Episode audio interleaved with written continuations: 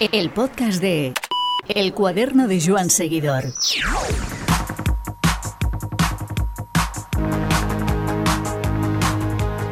En la historia de los coches azules de Shimano por el pelotón, de una amplia mayoría de pruebas, carreras y marchas de nuestro ciclismo, va también la historia reciente de este deporte.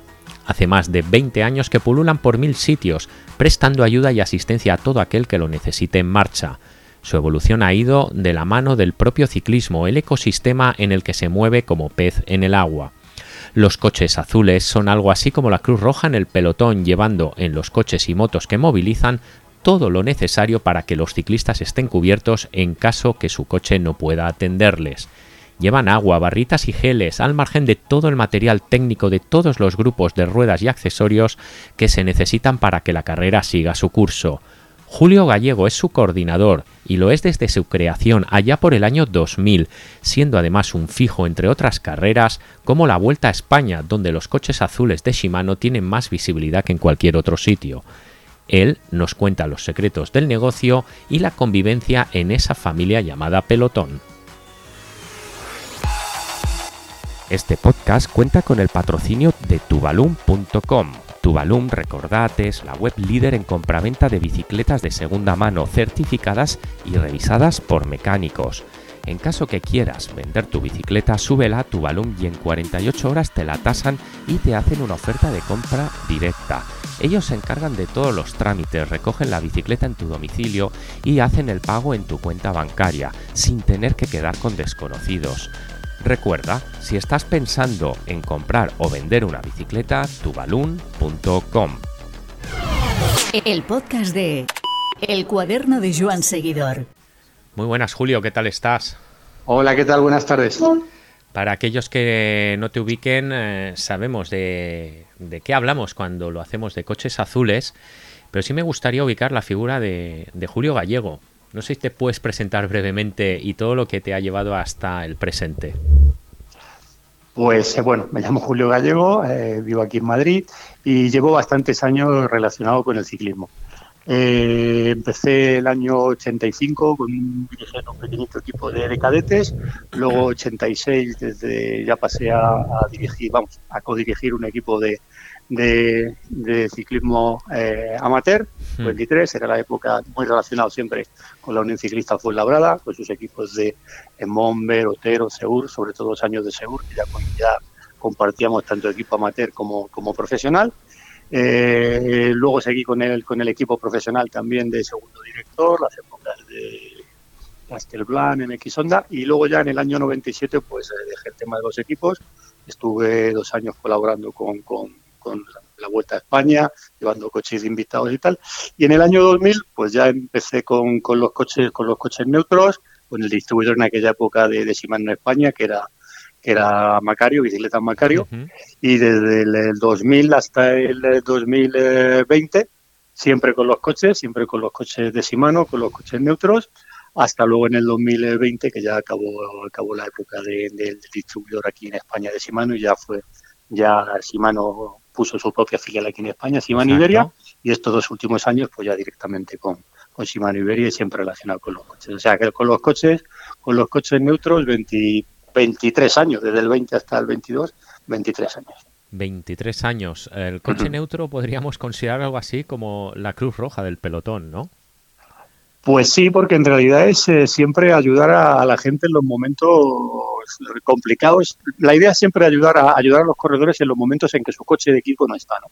O por circunstancias de carrera, porque a lo mejor su coche no ha podido pasar porque la carrera es muy estrecha, porque no hay suficiente tiempo, o, o el tiempo que, que, que, lleva una escapada eh, no permite que se metan los coches de equipo, eh, en abanico, siempre en situaciones, situaciones complicadas, efectivamente. Es algo así como la Cruz Roja, de intentar ayudar a todo el mundo cuando, cuando lo necesita.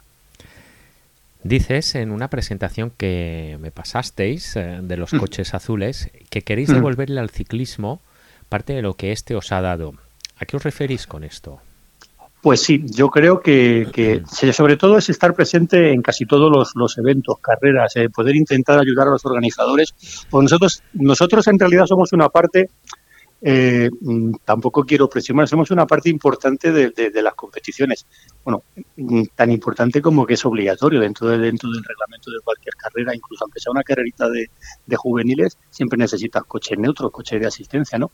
Entonces nosotros creemos que, que, que, una empresa como nosotros, que, que tiene material de, bicicleta, que, que mucha gente utiliza nuestro, nuestro material, tanto en montaña como en carretera, creíamos que, una manera importante de devolverles lo que ellos hacen comprando nuestra marca es estar siempre presente en cualquier evento que nosotros les podamos ayudar desde cualquier punto de aspecto eh, técnico, ¿no? Que es una carrera, como vamos, en muchas marchas de, porque no solo hacemos ciclismo profesional, hmm. hacemos también muchas marchas de montaña o incluso marchas cicloturistas.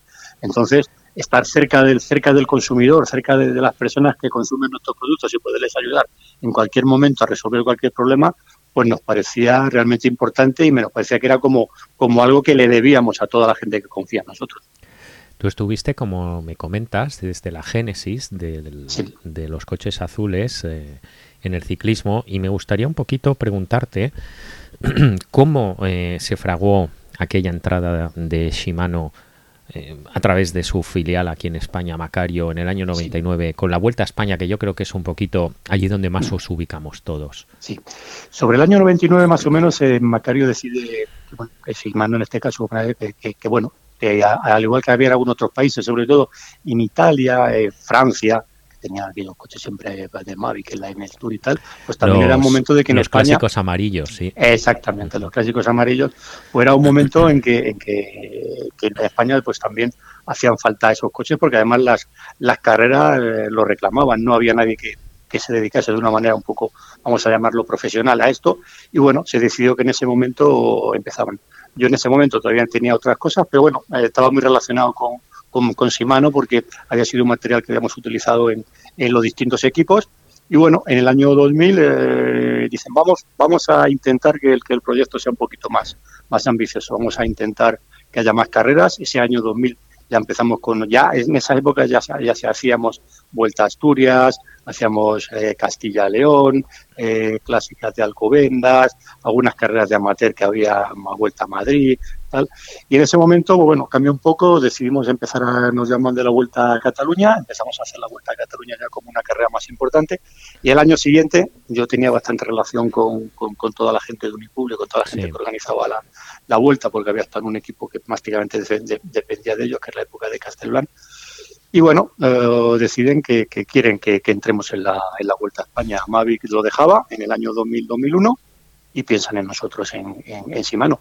Y en el 2001, pues bueno, empezamos con, con ellos y en aquellos momentos además tenían muchas carreras, no solamente hacían vuelta a España, también había vuelta a Aragón, vuelta a Valencia, era un montón de vueltas. La que, ¿Tú coordinabas todo aquel calendario? Sí, ¿perdón? ¿Coordinabas todo aquel calendario? Sí, sí, sí, sí. Porque era un calendario... denso. Aquellos que ya tenemos cierta edad lo recordamos con nostalgia porque incluso recuerdo que lo daban en la 2 en directo muchas tardes y, y, lo recordamos con nostalgia y eso serían muchos días fuera de casa al año. Pues sí, la verdad es que en el 2001 eran muchas carreras. Yo me acuerdo que empezábamos prácticamente en, en, Mallorca, que era casi siempre últimas semanas de enero, casi finales de febrero, y ya hacíamos todo del, del, del, tirón. Era mm, Valencia, en aquella época todavía había Aragón, había Andalucía, mm, Andalucía, mm, Asturias, había todavía carreras de un día, todavía algunas más ya más que ahora, porque todavía todavía Entonces, incluso para, para los, entre comillas, jóvenes, decir que Murcia, por ejemplo, era una vuelta por etapas. Es decir, que había carreras que ahora son de un día, pero que entonces eran vueltas por etapas.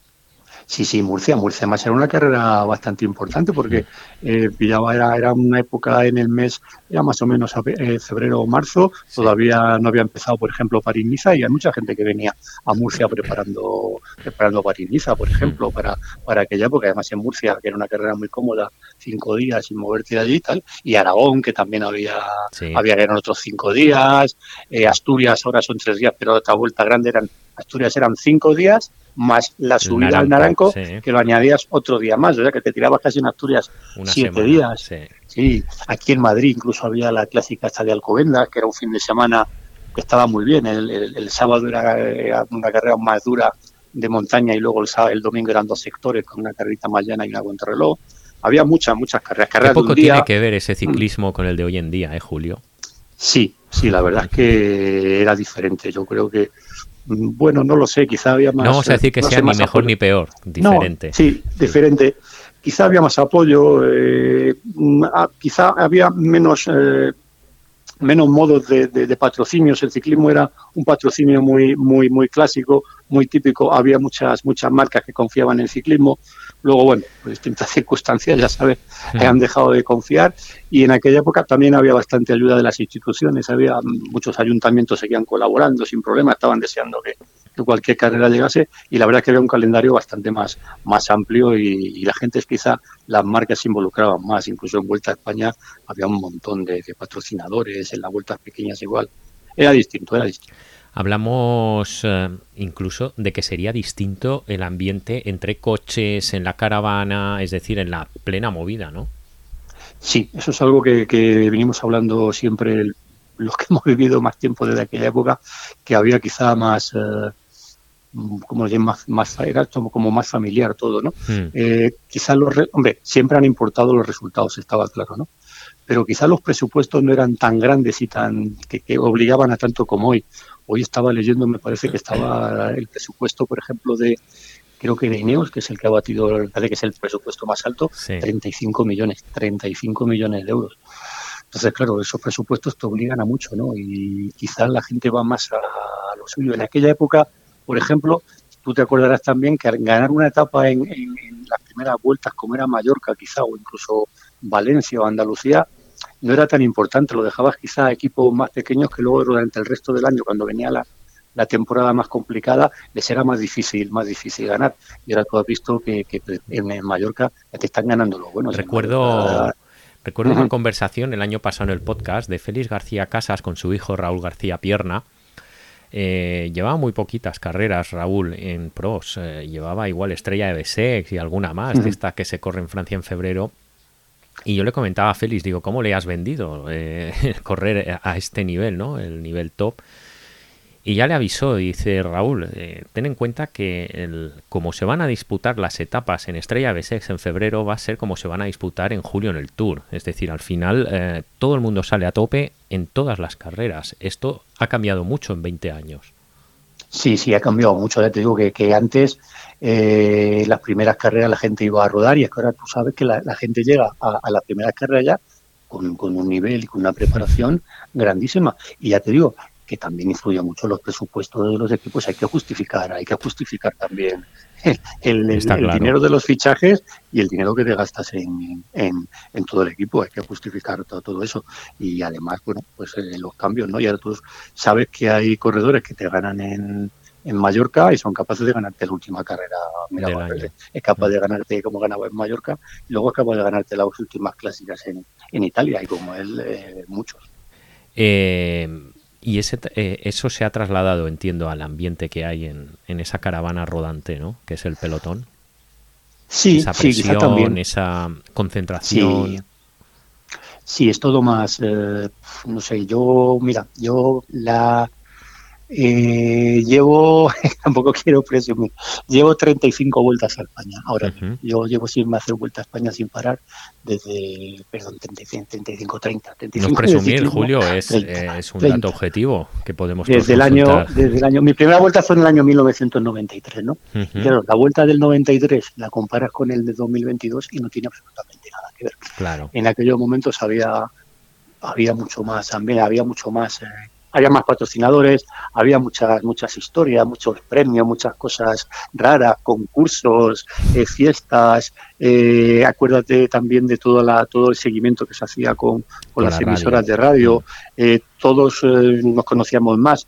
Quizá incluso no había tantos equipos como ahora, ahora son 24, 25 equipos. A lo mejor, bueno, sí, quizá había tantos, tantos equipos, pero era mucho más. La gente incluso de la las organizaciones también eran un poquito más pequeñas, no son tan grandes como ahora y conocías a todo el mundo. Conocías desde quizás desde el que ponía las vallas hasta el que estaba por la tarde luego en el punto de encuentro allí eh, repartiendo gorras, o sea, conocías, conocías a todo el mundo. Quizás era todo más era todo más eh, más accesible, más pequeño, era conocías más a, todo el mundo. Ahora quizás esto sea se ha puesto ya es tan grande, tanta gente, eh, es muy complicado, tantos, tantos traslados. Antes a lo mejor, yo que sé, llegabas a, es lo que yo digo siempre, eran las típicas etapas que era Segovia, Ávila, Ávila, Zamora, Zamora, León, León, Oviedo, y ahora es, acabas aquí y son 100 uh, kilómetros para la salida día otra llegada, las salidas.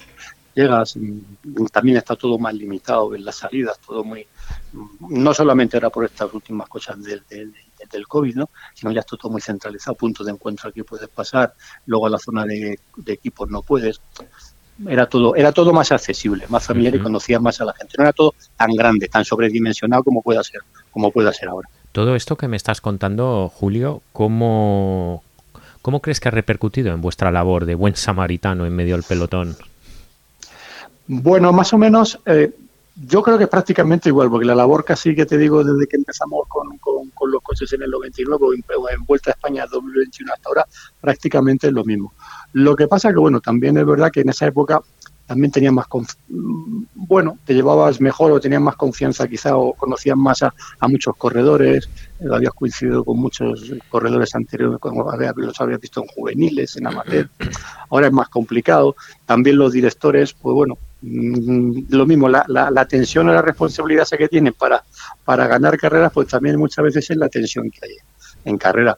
Eh, diferencias, pues mira, la diferencia en cuanto a nuestro trabajo es el mismo. Lo que pasa es que las condiciones en, en las que lo haces cambian un poco. Ahora todo tiene muchísima más repercusión, todo es más tenso. Yo que sé, eh, por ejemplo, mm, a lo mejor tú puedes tardar un poquito más o menos en cambiar una rueda y no a lo mejor unos años no pasaba nada, pero ahora todo se sobredimensiona, si tardan más. Todo, se sabe, sí, sí. Entonces, entonces eh, es complicado. Muchas veces es, es mm, no te digo más responsabilidad porque siempre ha sido la misma, pero bueno, parece que, que, es más estrés o algo así, ¿no?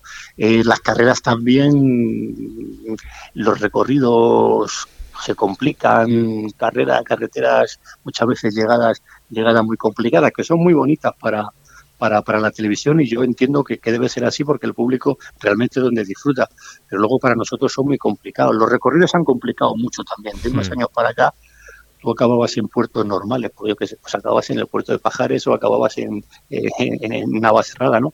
Ahora que vas en estos sitios tan muchas veces complicados y tal. Carreteras de un sentido muchas veces en medio. Exactamente. Claro, Entonces a nosotros muchas veces nos complica también, nos complica también el trabajo y lo hace más, más estresante todavía de lo que ya de lo, de lo que es pues, normalmente. Hmm. Eh, ¿Cómo es el día normal de, de Julio Gallego y su equipo en, en la Vuelta a España? Pues mira, es bastante, es bastante, todo bastante, no vas a llamar moto, pero muy igual. Está todo mm. muy, eh, lo tenemos todo muy, muy establecido, todo muy bien, ¿no? Pues lógicamente, por la, por la mañana mm, Mm, suele levantarte a una Ahora la Vuelta a España, bueno, empieza las etapas un poquito más tarde, no hay que madrugar mucho, pero en fin, entre las ocho y media y las nueve te sueles, levantar para desayunar. Preparas todo, que ya más o menos lo has dejado el día anterior, es simplemente cargar por lo típico, casi como un equipo, dar aire a las ruedas, cargar eh, los coches, si no has lavado el coche en la noche anterior porque ya ves que dejar ya todos los coches limpios, cargar, eh, repasar las neveras y porque habrá siempre que rellenar un poquito de agua y tal y salir para salir para la carrera. Nosotros solemos llegar a la carrera bastante pronto, pues más o menos siempre una hora o algo así antes de que empiece el control de firma, allí esperar más o menos si hay alguna cosa o algún equipo nos pregunta algo, porque bueno, quieras que no somos una marca grande con, muchos equipos que utilizan nuestro material, hmm. si hay algún problema de algún equipo, y nada, esperar la, etapa, la etapa más o menos siempre, ya sabes cómo es, hmm. eh, según más complicado o menos, si es eh, llano, acaba en alto o tal, y al acabar pues la misma historia, volver otra vez a repasar el material, llegar al hotel, repasar todo el material, el hotel ya lo tenemos más o menos todo preparado porque el camión que tenemos, el camión taller llegado ya nos ha dejado todo listo, lavar, repasar coche, repasar si hay alguna rueda, algún pinchazo, cambiar algún tubular y ya está. Y empezar otra vez. Y sido un día, otro día, las tres semanas de vuelta a España. ¿Qué actuaciones más eh, comunes soléis acometer en, en carrera? Eh, me dices eh, en general, no solo de mecánico o... Sí, bueno, en principio sí, en general, cuestiones que surgen en el pelotón. Sí, exactamente. Lo más normal y lo más que haces es sobre todo dar agua dar agua. Muchas veces eh, los, los coches, los equipos no, no, no están a tiempo, eh, es complicado muchas veces son escapadas de estas que no pasan de un minuto y es complicado el coche que el coche pase y te encuentras allí con un pelotón de 20 corredores que están pidiendo agua continuamente. Sobre todo dar agua o también, también incluso algo de comida. Nosotros siempre los coches llevamos geles o barritas, barritas por si alguien, por si alguien necesita, ¿no? Hmm. Y luego, pues normalmente los pinchazos. También hay bastantes pues, cosas, yo que sé, cosas que a lo mejor él tiene algún pequeño problema en el, en, algún, en el cambio, no funciona bien, alguna cosa. Muchos corredores incluso en algún momento dado que si les tocas un poquito el freno, ahora ya menos con los, con los frenos de disco, ¿no? Cosas así. Y luego una cosa que raro, raro es el cambio de bicicleta. Cambio de bicicleta, por lo menos en profesionales, suele ser, suele ser eh, extraño. En carreras de amateur algunas veces un poco más, porque no hay dos coches de equipo como en la carrera profesionales, algunas veces no están. También ya sabes que los, los amateurs son más vehementes y algunas veces se caen más fuerte y hay que cambiarle bici, pero normalmente el cambio de bici es, es raro. Lo más habitual son eh, agua o comida y, el pinchazo normal y corriente. El pinchazo puro y duro. Tenéis materiales de todos los grupos. Pues, Efectivamente. Esa, esa, es otra cosa de la que, que, viene al hilo de lo que te había más preguntado mm. antes, de lo de, lo de la carrera, de lo complicado, lo estresante.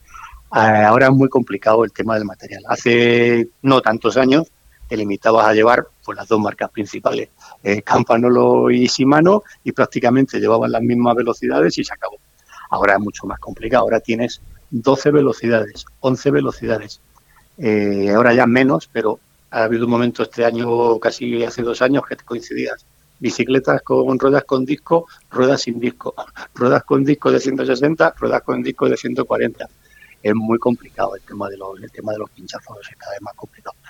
porque cada vez la gente lleva más material, igual que los pedales. Y si tienes que cambiar una bicicleta, pues también tienes que tener en cuenta que puede haber hasta cuatro tipos de pedales de pedales diferentes, pero todo eso lo tienes que llevar en el coche. Entonces ahora mismo el coche hay un momento que ya prácticamente va lleno de ruedas porque ya no, ya no cabe. Tiene Le saltan las costuras al coche como esas maletas de, nuestros abuelos hace años. Sí, sí, ahora mismo tienes que llevar, pues me parece que son cinco ruedas traseras eh, diferentes y tres ruedas delanteras diferentes si quieres cambiar de tamaño de disco incluso. O sea, imagínate eso, lo multiplicas por lo menos para llevar dos ruedas de cada de cada de cada de cada clase, pues prácticamente no tenemos que salir del coche. ¿Cuánta gente movilizáis durante la Vuelta a España? Mira, durante la Vuelta a España, sí, normalmente durante la Vuelta a España somos, depende de los eh, días o los que se controla y tal, 13, 14 personas. Normalmente somos somos 14, 13 personas. Eh, son en la Vuelta a España son cuatro coches, cuatro coches con su mecánico y conductor. Mm, por si acaso, muchas veces el cuarto coche prácticamente no lo utiliza, pero bueno, al ser una, una vuelta tan grande y tal, hay momentos que se puede complicar, o en alguna subida o alguna cosa, si hay algún pelotón, algún grupo que se queda por detrás, pues tenemos nosotros una avería en el coche, ¿no? Hmm. Y luego siempre dos motos, dos motos también envueltas. Me parece que creo que debemos ser los únicos que llevamos dos motos porque en el Tour y en Giro muchas veces van dos, una solo, pero nosotros seguimos pensando con, con las dos motos por si, por si acaso. Y el camión, y el camión furgón, con todo eso, pues te hace y necesites un grupo de 13, 14 personas para mover todos, todos esos vehículos. ¿Qué calendario habéis hecho este año que acaba? Pues mira, este año pasado hemos empezado, empezamos prácticamente, no sé si fue el día 1 o el 2 de febrero, que empezamos en la Vuelta a Valencia. Hicimos eh, prácticamente todo el mes de febrero seguidos, ya sabes que es Valencia, sí, eh, las Almería, que han surgido. exactamente, la nueva carrera está de Jaén del Esterrato, Andalucía, eh, la nueva carrera de Galicia. Yo creo que es más fácil decirte lo que no hemos hecho que lo que hemos hecho. Hemos hecho prácticamente todo pues mira, menos eh, Asturias, por un problema de calendario que teníamos una cosa ineludible con, con Simán Europa que no podíamos hacer. Y yo creo que me parece que no hemos dejado de hacer ninguna carrera más de las que haya habido ahora mismo en el calendario, en el calendario profesional eh, nacional. Y esto lo, lo, también lo tienes que combinar también con las carreras, con las carreras femeninas, que este año, tanto el año pasado como este, han subido un montón. Que creo que también hemos hecho prácticamente todo el calendario femenino. La, la carrera de un día que, hacen junto con la, Vuelta a Valencia y hmm. luego todas las carreras, todas las vueltas. Hemos hecho eh, Andalucía, Burgos, eh, la Vuelta al País Vasco, las carreras de Navarra, la Vuelta, bueno, la Chalmeta de Vuelta a España que se ha hecho coincidiendo con, con, la, vuelta. Sí. Un calendario bastante grande. Yo creo que días de competición solo de carretera deben haber sido unos ciento, alrededor de 100, 100 días de, de carrera solo de carretera.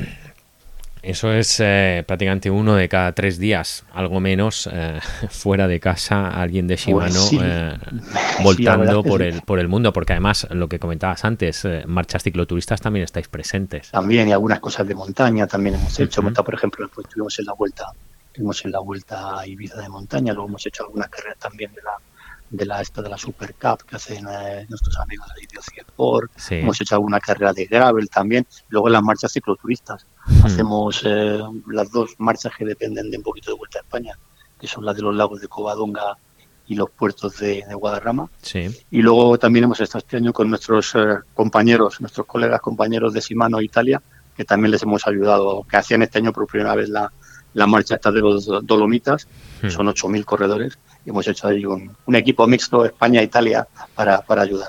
Muy O sea, bien. bastantes carreras. De todos estos años, Julio, ¿te quedas con, a- con algún corredor o corredores que te hayan marcado especialmente? Pues eh, yo la verdad, bueno, eh, yo creo que Valverde, Valverde ha sido algo, porque ha sido, Valverde ha sido, mira, el primer campeonato de España que nosotros hicimos con el coche neutro fue el primer año que ganó Valverde el campeonato de España de amateur Eso en León. en León, Ha sido- año 2001. sí. Ha sido, ha sido una trayectoria entera y la verdad es que ha sido Es- bastante. tu trayectoria es la de Valverde, sí. Si Pues nos casi hasta ahora sí. tiquismiquis, Lo que ya- y voy a intentar aguantar algún año más, pero, pero Pues ya sí. no puede decir que es el más longevo. Sí, la, y corredores que hay. Eh, con, los, la época de los coches también. Y luego, la verdad, que estos últimos años, eh, Benepool ha sido impresionante. Pogacar también, ¿no? Pero Benepool, que nosotros tuvimos la suerte de ver en directo en la primera mm, clásica de San Sebastián que, Sí. que ganó hace tres años, fue, es decir, es que nadie nos lo podía contar porque estábamos allí delante, ¿no? Hmm. cómo arrancó, cómo se iba, cómo no eran capaces de, de- de cazar. Vamos, yo creo que me quedo con Valverde y este últimos años con Evenepoel y bueno, también con, con, con Pogacar también, la verdad, pero vamos, eh, por demostraciones así con, con ellos dos. Antes comentabas que cualquier circunstancia en carrera eh, hace años podía pasar muchísimo más desapercibida. Ahora prácticamente todo se acaba sabiendo, eh, tenemos redes sociales, corren imágenes y demás. Hay un capítulo concreto eh, de la vuelta del 2009 eh, en la cual eh, incluso en la prensa se cita, se habla de los, eh, de los mecánicos neutros, ¿no? De, eh, de, de vuestra labor, que fue ese de Monachil y Cadel Evans. ¿Cómo Sí. recuerdas aquel día? Pues mira, como todas las cosas son el cúmulo de, de circunstancias. Eh, pincha, no llega a pinchar, cada Evans no, no pincha. Sí, va flojo, eh, comenta. va flojito y él quiere que venga su coche. Tenía tiempo de sobra del coche, pero el árbitro principal se empieza a poner nervioso y dice que le cambiamos. Nosotros decimos que no, que no, que no, que, que va, que viene el coche. No, no, no, no, no, no.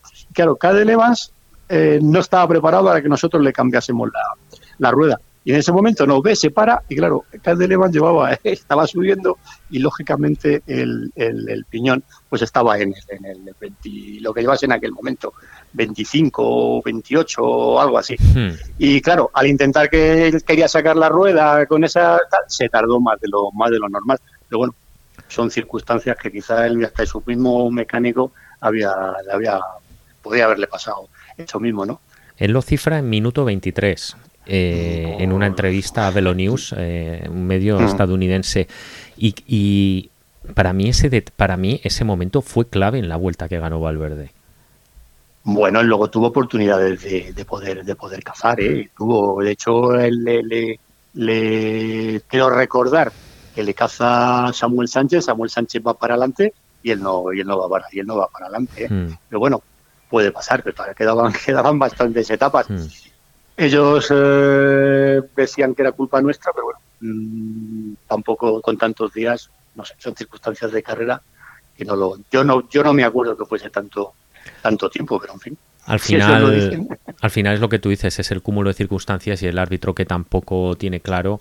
Incluso también decían en la prensa del momento de que Loto tenía un ciclista por delante y que podía haberlo descolgado para ayudarle. También es verdad, decir y luego yo que- también la- me quedo con la idea esa de que muchas veces dice, bueno, luego tampoco él hizo tanto esfuerzo para, para Mm. cazar, pero bueno, es cierto que allí perdió un tiempo. mm, estábamos ya bastante arriba de Monachil de todas formas, pero, Sí. bueno, pero bueno, Él sobre todo lo que decía era que no se veía seguro para bajar con esa rueda tan floja y exactamente. Y, precisamente si algo tenía Cadel Evans era que tenía una técnica muy buena, puesto que además venía del, del BTT. me hablaste de Benepool, me hablaste de Pogachar, de Valverde, eh, y alguna historia, ya no hablo de, fenómenos sobre la bicicleta, sino alguna historia de estas de marcado carácter humano, como nos gusta decir, eh, te gustaría recordar de algún ciclista que ayudaste, incluso no tiene por qué ser profesional, sino también en alguna marcha o en algún otro ámbito y que realmente, bueno, pues guardes muy buen recuerdo de, esa experiencia. Bueno, sobre todo, no, no, concretar, pero sobre todo donde, donde tienen más, donde sabes donde, donde eh, ese tipo de experiencias eh, son, hay muchas y, y, realmente en otras es, es en los campeonatos de los campeonatos de los campeonatos de España. Hmm. Muchas veces en los campeonatos te va un montón de, gente de selecciones, eh, es complicado, muchas veces allí sí que tienes que dejar eso es, te he dicho antes que una de las, de las averías que menos es dejar bicicletas. Bueno, mm, me he equivocado porque sí, claro, olvidaba los campeonatos de España, ¿no? En los campeonatos de España cuando todavía hacíamos con juveniles o con, con que juveniles, féminas, sub-23, eh, muchos van con material regular, las selecciones van con, con lo justo y ahí sí que tienes que, sí que tienes que, que, dar tal. Entonces, pues bueno, eh, yo qué sé, por ejemplo, hace dos años, no me acuerdo en, Don Benito quién hizo segundo, en, digo Don Benito, en, en, en, Baeza, que fueron los campeonatos, que no me acuerdo quién hizo segundo, tercero que hizo con una bicicleta nuestra también, pero igual hemos tenido que dejarle bicicleta también para este tipo, para este tipo de cosas. Ahí sí, ahí sí que eh, estás más cerca de todos, ahí sí que tienes que tienes que dejar a todo el mundo bicicleta o lo que sea, porque realmente ahí es donde lo, no, ves la ayuda a, la gente, a la gente ahí más cercana, juveniles, amateur, o incluso en, las carreras de, algunas veces de, con los másteres también pasa todas estas cosas, ¿no? Y luego algunas veces, pues también, pues, pues, yo que sé, algunas veces que hemos ido a alguna, alguna marcha, pues la verdad que, que también, ¿sabes dónde también mucho, muchas veces eh, te lo agradecen mucho y la gente tal, es en las, en las carreras de, en las de montaña, ¿no? Hmm. En las de montaña cuando cuando estás ahí en mitad de, ganada con el con el con el puesto de Simano y que, le resuelves a la, a la gente cualquier problema. Hemos, yo que sé, hemos tenido cosas ahí raras de, arreglar ruedas, sillines, manillares, sillines con una brida, eh, manillares ahí metiendo, haciendo cosas raras y tal, que a la gente le, le salvas el momento. Desde luego que sí. La gente lo agradece mucho. Desde luego que sí, y más eh, por los sitios donde se meten estas carreras que a veces son tan inaccesibles. Eh, Julio, la última. Em, ¿Cómo crees que este servicio ayuda a la imagen de Shimano? Bueno, yo creo que de todas formas desde, desde Shimano es algo que, que, lo tiene, que es algo muy importante para ellos. La verdad es que es algo que siempre lo han cuidado mucho, siempre les ha parecido muy importante siempre hemos luchado por, por estar, bueno, tú lo has visto que hace dos años eh, empezamos con el, con el Tour de Francia. Eh, mm, no solo, es, hombre, lógicamente, somos una empresa grande, buscar lógicamente un, un, retorno publicitario, ¿no? Pero sobre todo, yo creo que la idea es estar, que la gente vea que estás cerca del, cerca del, del corredor, cerca del, del, del, aficionado cuando vas a otras, a otras, otras carreras y para ellos realmente es importante. También la mentalidad de Japón de, estar cerca de la gente, ya sabes, de ayudar a todo el mundo y tal, y para ellos es muy importante lo de estar presente en todo en todas las carreras, que ya te digo, no solamente por el mero hecho de decir, bueno, somos eh, hacemos publicidad en todos los sitios, sino sobre todo la idea de estar cerca. Y para nosotros también la idea de, de muchas veces de estar cerca del usuario final, que al fin y al cabo es el que el que, el que está más cerca, más cerca de, más cerca de nosotros. Muy bien, Julio. Muchísimas gracias por el rato que nos has dedicado. Perfecto, muchas gracias a vosotros y aquí me tenéis para cualquier, para cualquier otro día, no hay problema.